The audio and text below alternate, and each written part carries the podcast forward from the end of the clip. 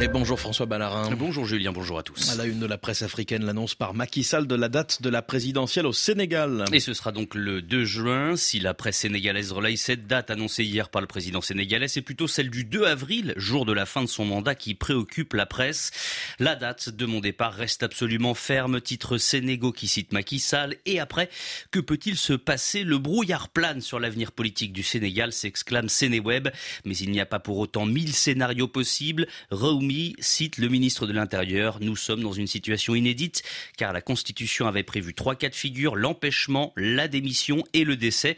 Et ce sera donc au Conseil constitutionnel de trancher, poursuit Dakar Actu. Soit le Conseil choisit que le président de la République ne peut pas partir, elle reste en place pendant deux mois pour remettre la clé au président démocratiquement élu, ou bien le Conseil constitutionnel constate qu'il y a vacance de pouvoir et c'est le président de l'Assemblée nationale qui devient automatiquement président de la République dans ce dernier cas, précise Dakar Matin, tout le processus électoral sera repris. Il n'y a plus de droit acquis pour les 19 candidats, car le président de l'Assemblée nationale doit organiser de nouvelles élections. Et puis, il y a tout de même une dernière possibilité relayée par maître Abdoulaye Tine, avocat, membre de la coalition d'opposition F24 dans les colonnes de Dakar Actu. Si le président ne démissionne pas d'ici le 2 avril, l'opposition et les forces vives prendront leurs responsabilités car elles ne comptent pas laisser le pouvoir sombrer. La presse revient aussi largement sur loi d'amnistie annoncée par Macky Sall lors du dialogue national en début de semaine. La loi d'amnistie ou le second assassinat des martyrs de 2021 à 2024 titre Séné Plus, le site en ligne qui donne la parole au collectif des universitaires pour la démocratie, groupe d'intellectuels sénégalais. Pour eux, l'usage politicien de l'amnistie brouille toute perspective de réalisation d'un avenir collectif empreint de sérénité et d'apaisement. Jeune Afrique constate que même au sein du camp présidentiel, l'idée ne fait pas l'unanimité. Jihad qui cite Sambassi, ministre du Travail et secrétaire général du Parti de l'Indépendance et du Travail. Je ne dis pas que nous ne devons pas nous réconcilier, mais n'oublions pas ce qu'il s'est passé pour que demain les mêmes causes ne produisent pas les mêmes effets. Et le Monde Afrique cite un habitué du palais présidentiel qui assure que Sambassi a dit tout haut ce que beaucoup d'élus de la majorité pensent tout bas. Et le quotidien constate que du côté de l'opposition, euh, on voit dans la loi d'amnistie une manœuvre du président sénégalais.